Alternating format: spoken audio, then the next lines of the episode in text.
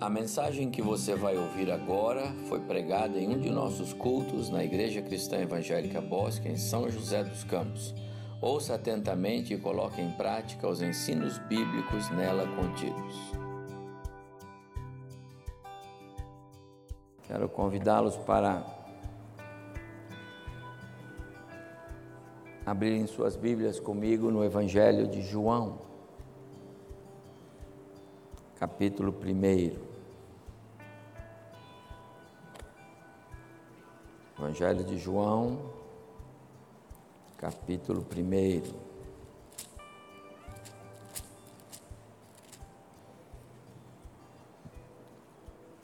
Eu vou ler e os irmãos acompanham comigo, por favor, na sua Bíblia.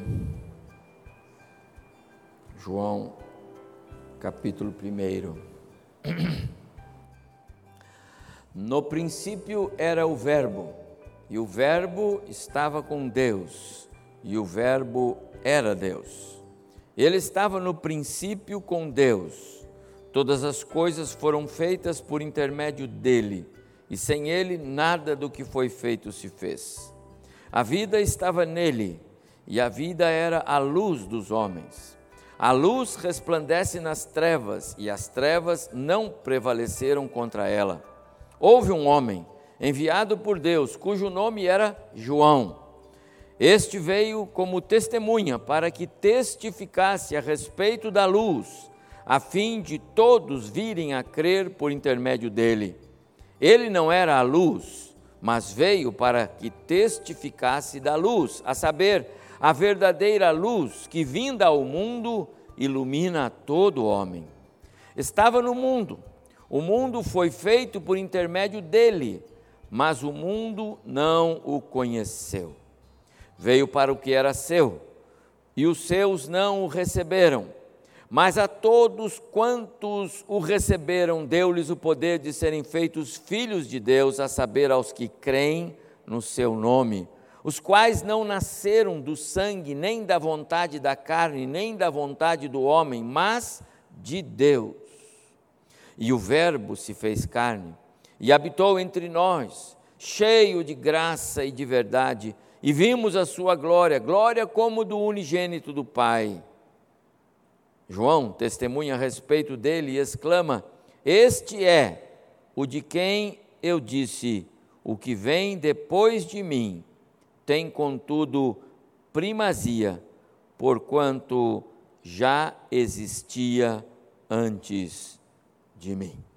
Até esta expressão maior, registrada por João, o evangelista, ao referir-se a uma expressão de João, o Batista. E ambos estão falando de Jesus. Os irmãos perceberam que hoje pela manhã nós lemos e meditamos em Lucas capítulo 2.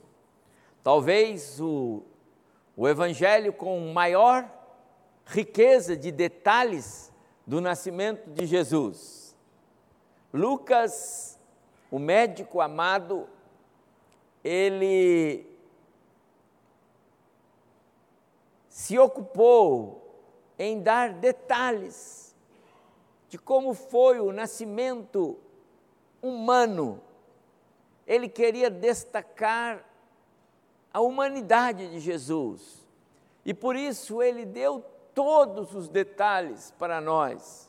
As dificuldades que José e Maria tiveram para é, alcançar algum lugar para que o menino pudesse nascer.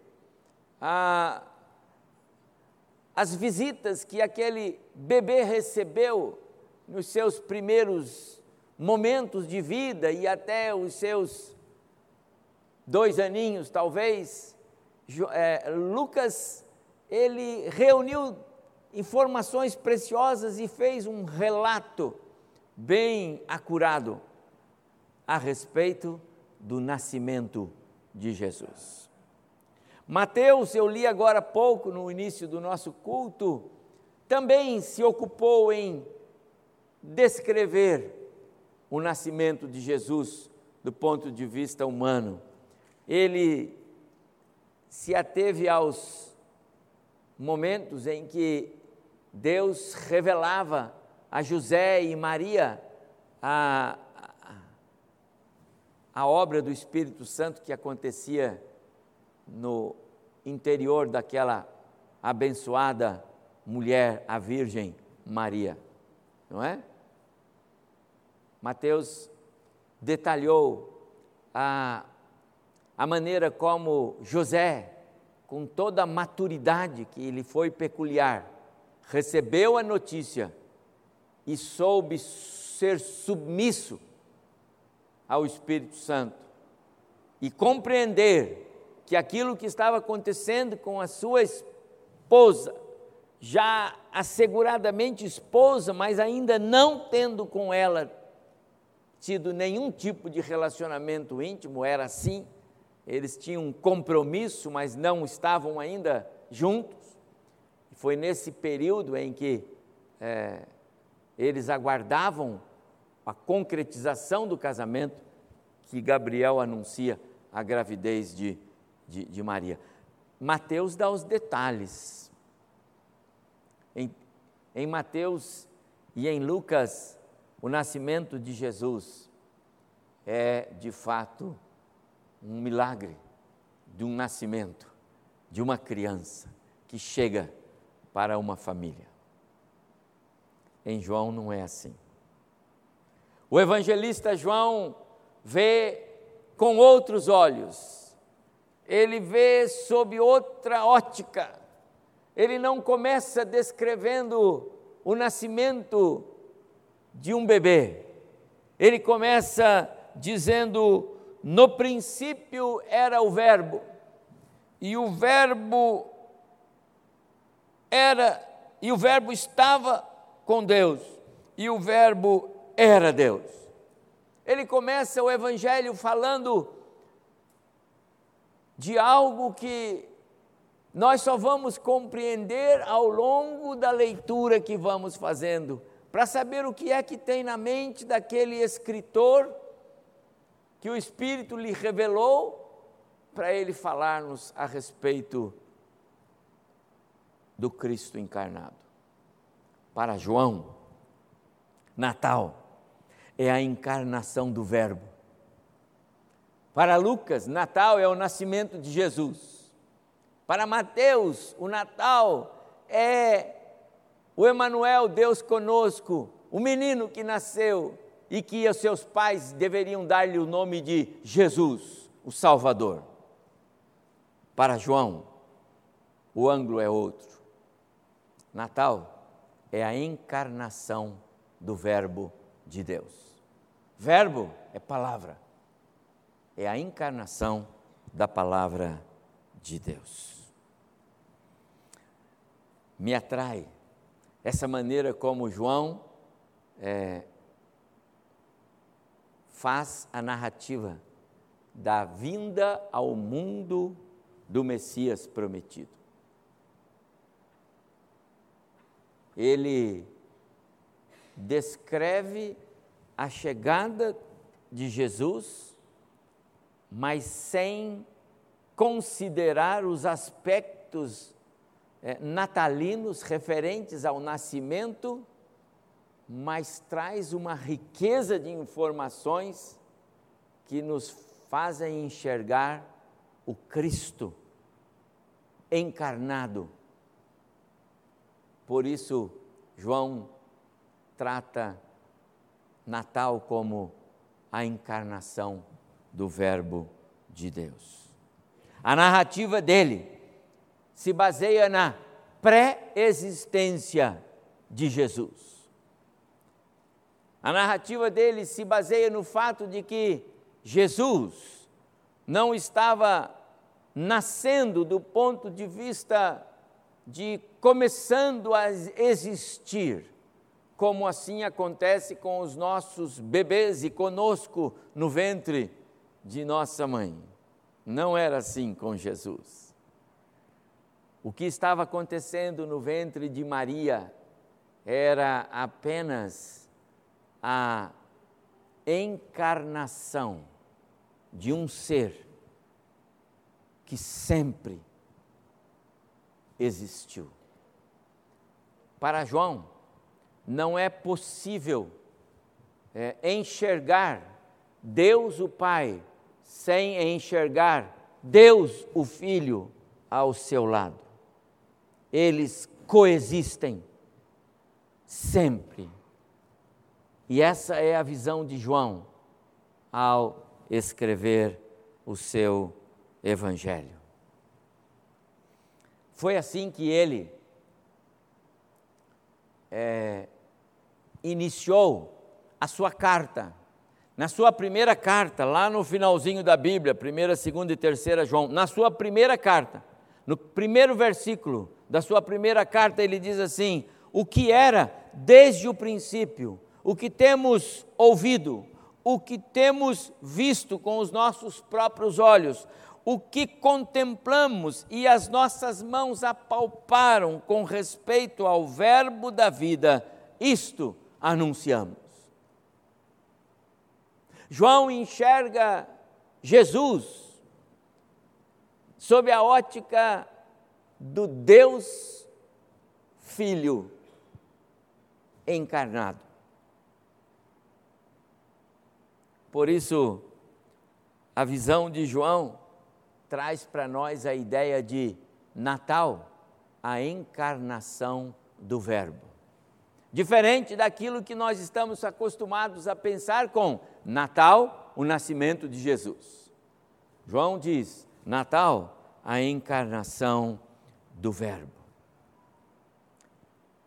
O próprio Jesus, por algumas vezes, fez referência a si mesmo dizendo: Antes que Abraão existisse, eu sou. Antes que Abraão existisse, eu sou. O que está de acordo com o que lemos aqui no verso 15, quando João, o evangelista, registra aquilo que João, o Batista, disse: O que vem depois de mim, esse é Jesus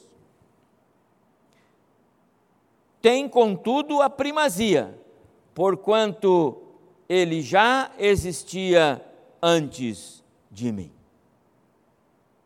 O que temos aqui, amados, nesse texto que nós estamos lendo, e naturalmente que isto é sob a inspiração do Espírito Santo, é a descrição mais preciosa é, a respeito da encarnação de Cristo. E eu quero chamar a sua atenção para este primeiro verso de João, capítulo 1, o evangelho que nós lemos. Olhem comigo as três expressões que João usa. Ele diz: no princípio, anote.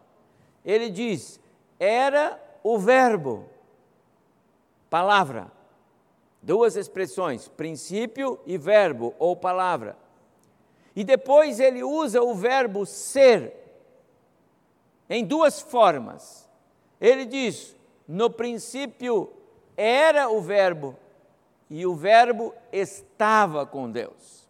Agora vamos olhar para essas três expressões de João.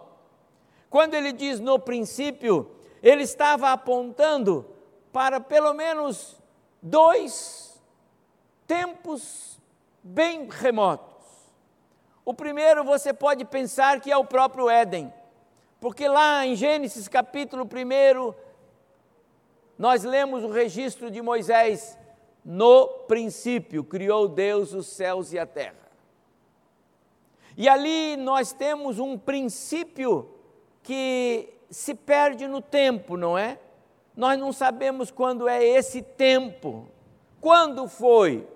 como foi, que época foi, e os homens se, se debatem a respeito desse tema, datando ou tentando datar a idade do planeta, a idade da Terra e vai por aí acima, não é?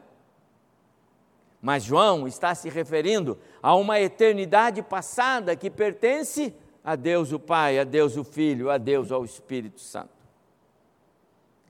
Também, quando nós olhamos para essa ideia do princípio, que João aqui faz referência, nós podemos pensar no próprio Éden.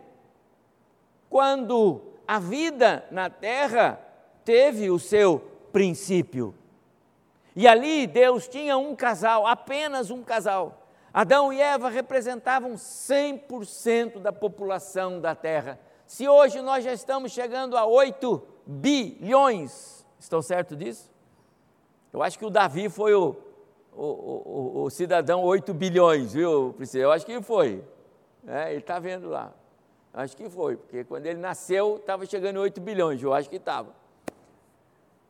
Lá na, no Éden, o número de, de CPF era 000001 e 00002. Um do Adão, o outro da dona Eva. Tá certo? Facinho de guardar, você já sabe. Qual CPF de Adão termina em 1, um, da Eva termina em 2. E só para constar, 100% da população da terra deu as costas para Deus. Por isso nós não temos direito de reclamar com Deus. Deus não é injusto em condenar o pecado. Deus não é injusto em punir esse mundo mal, porque 100% da população da terra deu as costas para Deus, desobedecendo, negando e depois se ausentando dele, como fizeram Adão e Eva. No princípio, pode também nos fazer olhar para o Éden. E em ambos lugares, no tempo passado, que eu não sei qual é e nenhum de nós consegue saber. João diz que o Verbo lá estava, ou seja, a palavra lá estava. Então você pode pressupor assim: quando Adão ouvia Deus falando com ele, porque Adão não viu Deus, nem a dona Eva viu Deus, porque ninguém jamais viu a Deus porque Deus é espírito. Mas quando Adão ouvia Deus, essa voz que alcançava os ouvidos de Adão e de tudo mais que se fez, porque a palavra de Deus, o Verbo de Deus, pela sua autoridade, pelo seu poder, tudo fez. As coisas foram feitas porque a palavra de Deus assim ordenou: produza a terra produza a terra, os animais, produza os lagos, os peixes e produza os mares, e assim por diante. Divida-se terra, divida-se luz, tudo a palavra de Deus, o poder da palavra de Deus é criador. Esse falar, esse verbo, porque é a palavra, é o logos de Deus, é que João está dizendo, esse verbo, essa palavra, que era, que estava onde? Na eternidade passada, e também estava onde? No Éden, quando o Senhor Adão e Dona Eva pecaram. Essa palavra agora é Jesus. Essa palavra se tornou carne. É isso que João está falando aqui.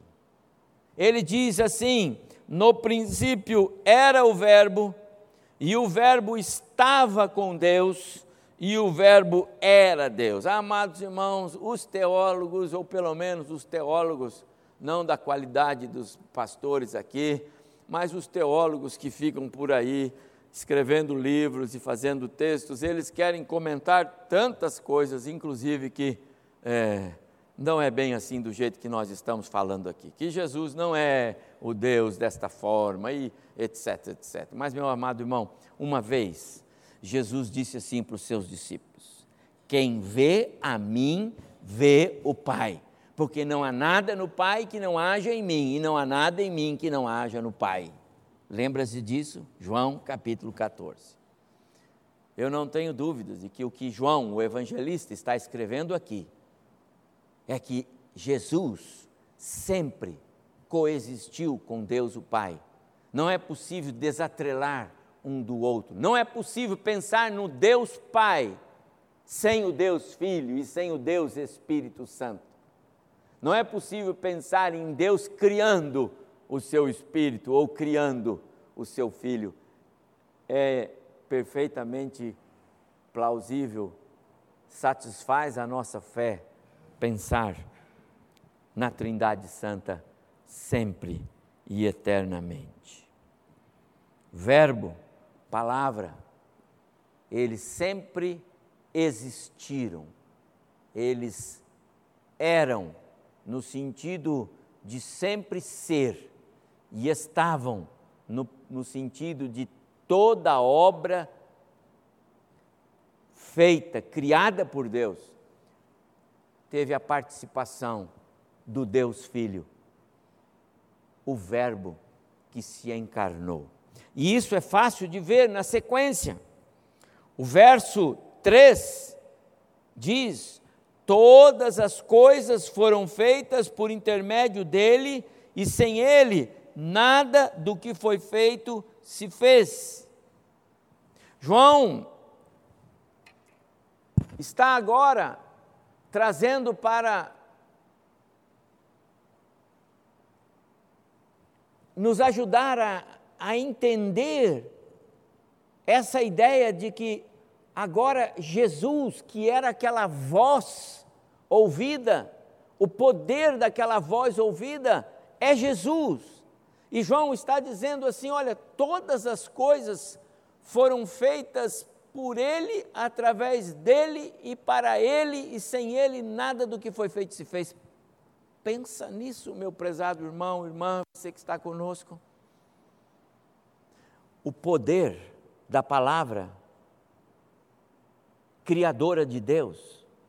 Se Deus, pelo seu poder, criou, se Deus, pelo seu poder, fez coisas existirem do nada, a terra com toda essa população de animais de todas as espécies, e como Deus é criativo, não é? Quando eu ando por aí às vezes e vejo na, lá nesses programas de Discovery e outros mais, animais, quando a gente vê aquelas coisas, aquelas filmagens da selva, aqueles animais, cada um mais interessante do que o outro, para não dizer né, esquisito alguns, bonito outros, as cores, etc. Mas que criatividade do nosso Deus! Um dia pastor André, porque ele é doutor em Velho Testamento, ele vai trazer para nós um estudo sobre Deus criativo. Porque é tão fantástico pensar nisso. E os peixes, quando você vai nos aquários, não é? Todo mundo aqui já foi em aquários, por aí tem alguns aí nas cidades litorâneas. Você vê cada peixe mais esquisito que o outro, não é verdade? Um, um, um negócio para cá, para lá. Deus fez todas essas coisas, meus amados irmãos. Não tem nada que Deus não fez, é criação dele. As coisas, tudo, todas elas no seu lugar, não é?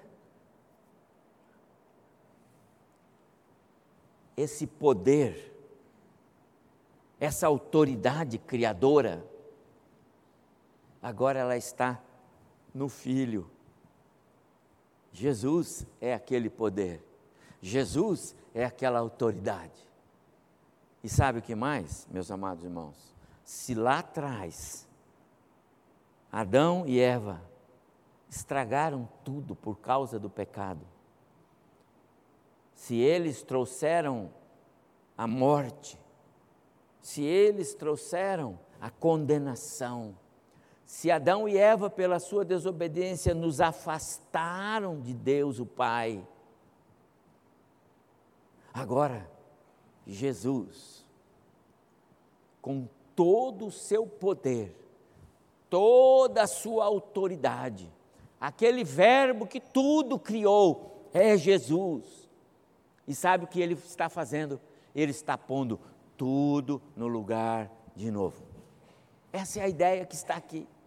Por isso é que João fez questão de dizer: Todas as coisas foram feitas por Ele. Sem Ele, nada do que foi feito se fez. E todas as coisas foram feitas para Ele. Por quê?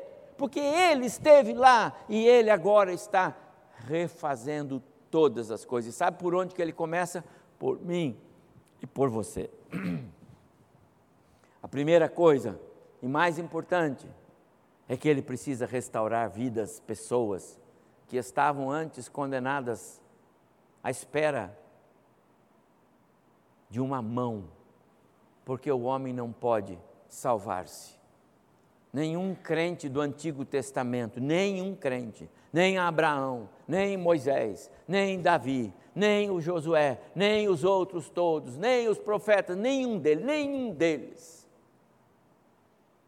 puderam resolver o seu problema diante de Deus. Todos ficaram esperando, esperando.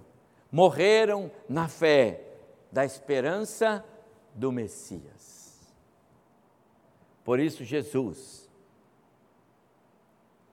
lá na sua morte, entre outras coisas, o ministério sobrenatural de Jesus nos dias da sua morte três dias. Ele se apresentou para os crentes do Antigo Testamento para dizer-lhes: a esperança de vocês chegou, sou eu. É isso. O poder da palavra que criou é o poder que está em Jesus. Você consegue imaginar quem é Jesus? Eu fico arrepiado, para não dizer revoltado, como Paulo, quando entrou em Atenas, aquela montoeira de locais de adorações, de adoração pagã, não é? Para todos os tipos. Diz que o espírito dele se revolvia, não é? Eu fico assim quando eu vejo o nome de Cristo sendo jogado na sarjeta, na boca de blasfemos, pessoas que não reconhecem que Jesus é Deus. Algumas religiões por aí querem dizer que Jesus foi um grande profeta, que ele foi um, um grande homem, que ele fez muita. Ele foi um mártir. Olha, um camarada extraordinário mas nunca pensar que ele foi Deus. Ah, meus amados irmãos, Jesus é o Verbo que se fez carne e habitou entre nós. Olha o que João diz no verso 5, 4 e 5, aliás, 4 e 5. A vida estava nele, e a vida era a luz dos homens. E a luz resplandece nas trevas, e as trevas não prevaleceram contra ela. Não era um simples menino, um bebê, como eu mencionei no culto da manhã, deitado naquela manjedoura, desnudo, fraquinho, precisando de amamentação para sobreviver no colo de sua mãe, num lugar tão impróprio. Hoje nós damos tanto muita cobertura para os nossos filhinhos, não é? Os netinhos, quando chegam, queremos sempre o melhor. Jesus nasceu, meu prezado irmão e irmã, numa estrebaria. Seus primeiros momentos de vida foram num, num coxinho, numa manjedoura. Assim é que está descrito. Mas ali não estava um, um bebê indefeso.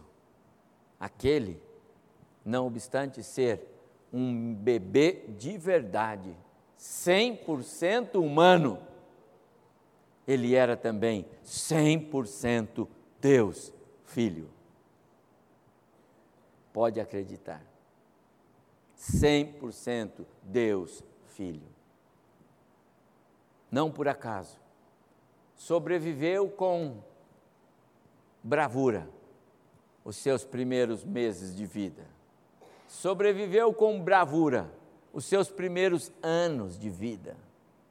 Viajou com seus pais de um lugar para o outro por orientação do Espírito Santo de Deus. Os anjos mandavam. Não por acaso sobreviveu às múltiplas é, perseguições que sofreu no início do seu ministério. Sobreviveu aos seus próprios irmãos na família. Sobreviveu aos, aos ataques dos, das autoridades, do sinédrio. Ninguém conseguiu tirar a vida dele. Foi ele que disse: Ninguém atira de mim, mas eu espontaneamente a dou. A cruz, preparada pelos romanos e desejada pelos judeus para a crucificação de Jesus, ela foi preparada na eternidade. Jesus é Deus.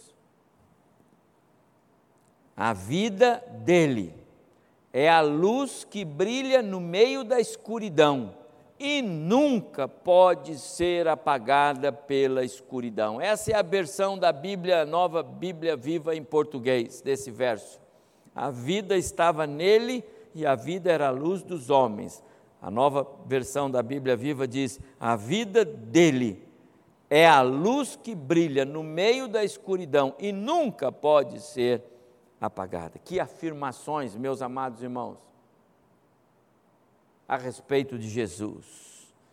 Não por acaso ele mesmo disse: Eu vim para que tenham vida e a tenham em abundância. Só ele pode fazer isso.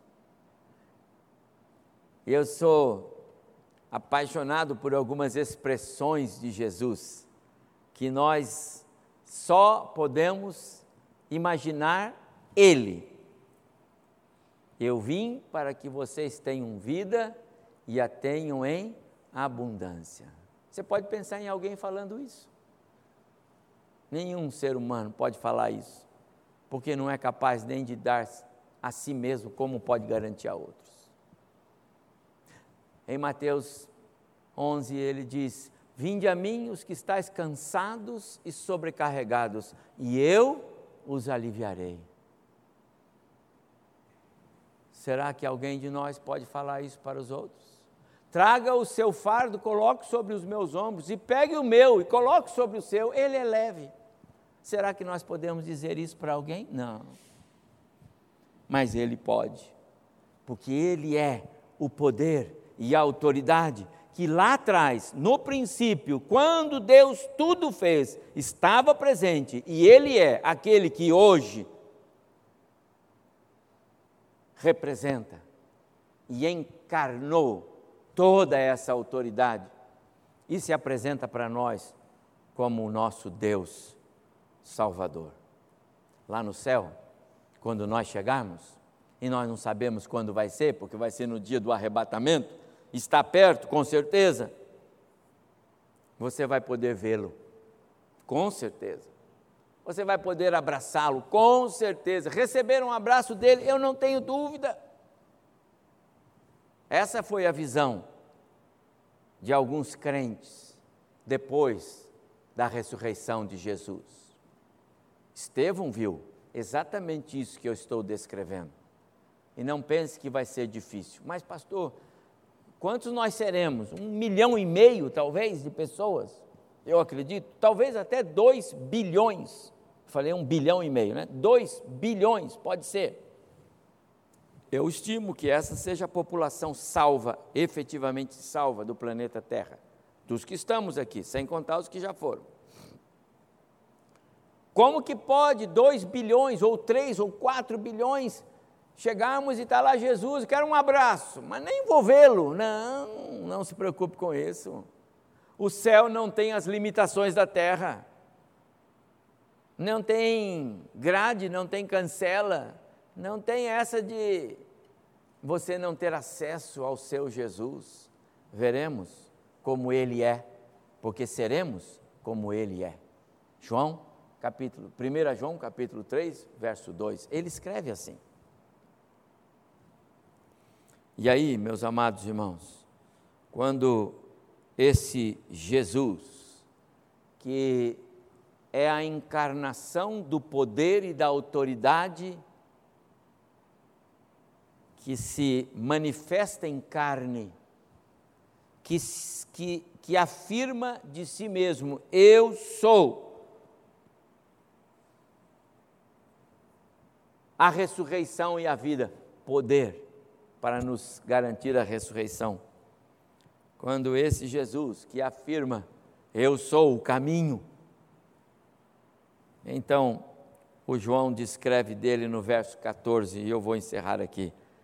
E o Verbo se fez carne e habitou entre nós, cheio de graça e de verdade. Vimos a sua glória, glória como do unigênito do Pai. Amados irmãos, na minha conta, na minha conta, e talvez vocês encontrem outras, mas eu achei que esta é a décima primeira vez que é, João assinala esta expressão, e o Verbo se fez carne. Verbo. Décima primeira vez que João faz menção de Jesus como sendo o Verbo. De novo, João não descreve o Natal de Jesus, João descreve a encarnação do Verbo. E o Verbo se fez carne. No plano eterno do Pai, traçado na sua eternidade passada. Nesse plano, com vistas a atrair os pecadores para Ele, Ele enviou o seu Filho. Em caráter irrevogável, irreversível, não tinha volta. A encarnação de Jesus não oferecia um plano B, se não der certo, volta. Não tinha isto. Não por acaso no Getsemane Jesus orou assim: Pai, se possível, passa de mim este cálice, mas não seja a minha vontade, sim a tua. O peso da cruz e daquela hora, meus amados irmãos, foi pesado demais. As gotas de sangue que Jesus suou ali no Getsemane foram reais.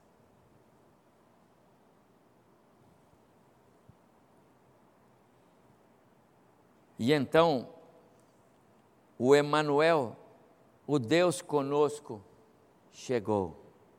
Você já pensou nisso? Natal é exatamente isso. Não é só o nascimento do Messias, é a encarnação do Verbo. Jesus não foi um homem que agradou o coração de Deus e morreu naquela cruz.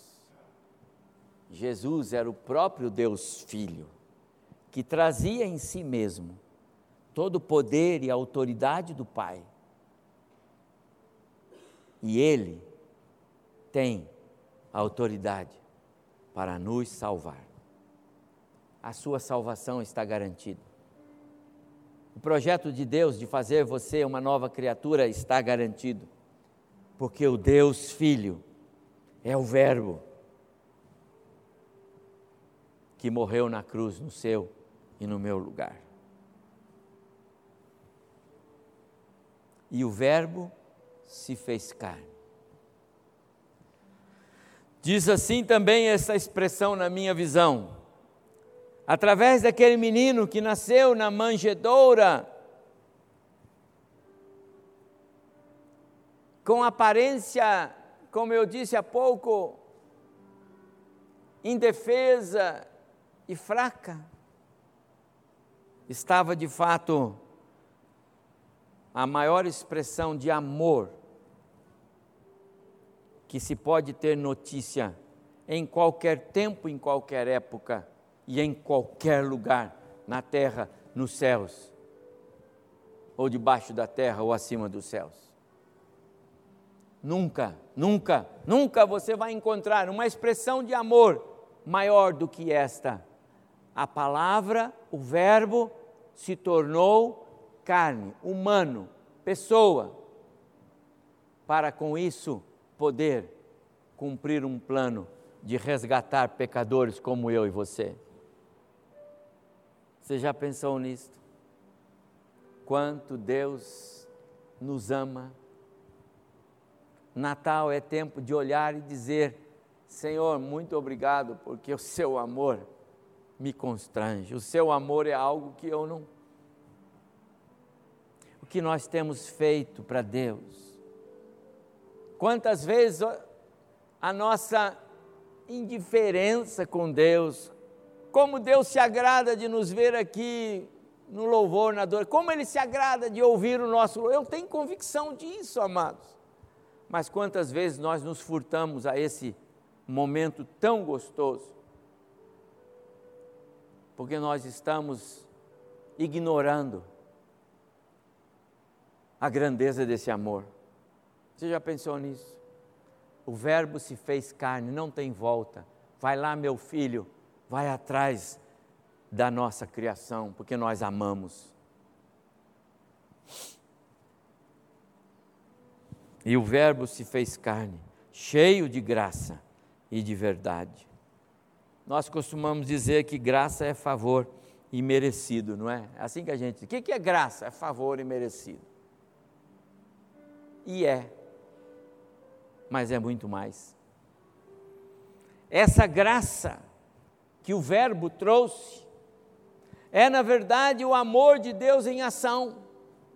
Essa graça é o amor de Deus sentido, percebido.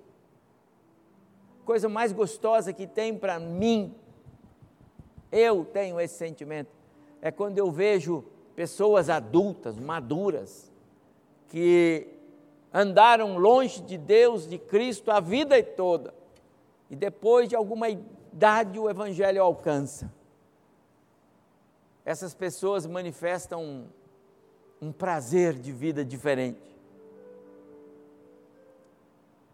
Como é gostoso ouvir o testemunho de pessoas assim. É o poder da graça na vida de pecadores redimidos. Graça é todo o poder do eterno aplicado na vida de pecadores como nós, mortais. Aquele poder lá, Deus aplica em nós e faz novos seres, novas criaturas.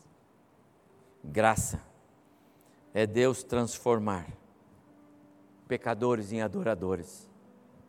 Está vendo? Graça é mais do que favor imerecido.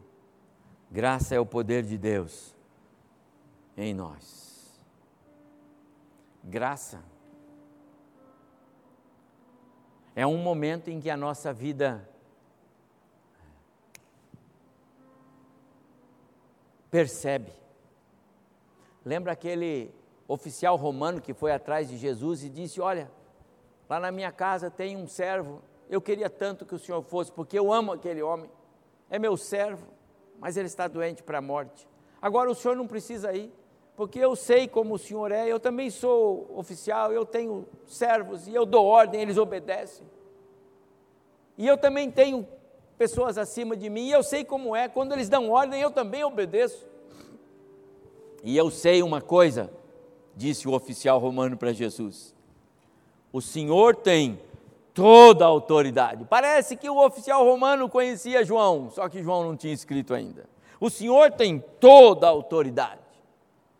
O Senhor é o Deus Criador, o Senhor é o Deus por quem todas as coisas foram feitas e sem o Senhor nada do que foi feito se fez. Então, se o Senhor der uma ordem, essa enfermidade do meu servo vai embora. O Senhor não precisa ir lá, o Senhor dá a ordem. E Jesus olhou para aquele homem e disse: Rapaz, eu nunca vi algo igual a você, pode ir, teu pedido está feito. E aquele homem volta feliz, graça. E quando ele está chegando, vem correndo o empregado e diz para ele: Ô oh, patrão, olha, não precisa mais importunar lá o mestre, porque o, o, o, o fulano está bom. E ele disse que horas foi. E ele falou: oh, faltava 15 para uma, mais ou menos, no meu relógio aqui. Ele olhou no dele e falou assim: na hora exata que Jesus falou, pode ir. Isso é graça, meu amado irmão. Você tem sentido graça?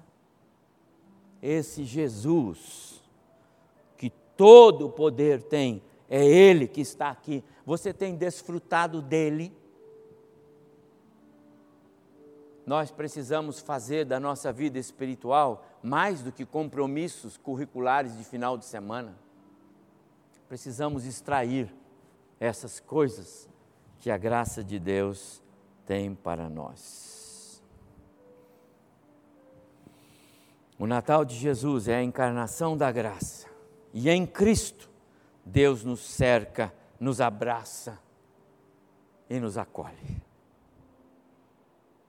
A minha oração é que nesse mês de dezembro, e nós vamos ter todos os nossos cultos voltados para esse Jesus que criou e agora é Deus em nós. A minha oração é que o Senhor nos abençoe como igreja, como famílias. Que esse Natal não seja só mais um, mas que ele seja o, o Natal, quando a encarnação do Verbo faz diferença na vida daqueles que creem. Nós vamos tomar a ceia. E se de manhã eu convidei vocês para tomarmos a ceia olhando para Jesus, como sendo aquele que o Senhor Deus nos deu de presente, o maior acontecimento da história. Eu quero que, ao tomarmos a ceia agora, nós possamos estar lembrando que esse cálice e esse pãozinho nos traz a memória que nós temos um Jesus que tem todo o poder, toda a autoridade. Tudo está em Suas mãos. Ele sustenta todo o sistema que nos rodeia. O Brasil está nas mãos dele. Ah, não tenha dúvida sobre isso. É ele quem põe e tira, é ele. Nós só não entendemos tudo que ele faz, mas isso não tem problema. Ele está no comando, ele faz todas as coisas.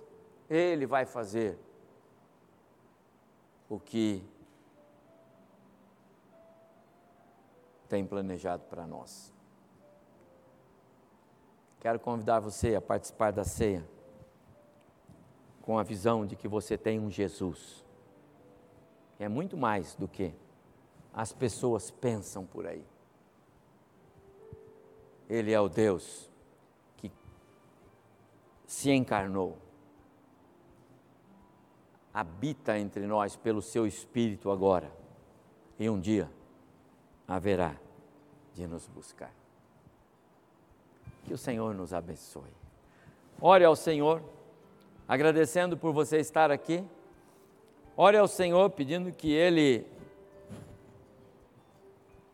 abençoe o seu coração para que aquilo que o pastor não não pregou, o Espírito lhe fale.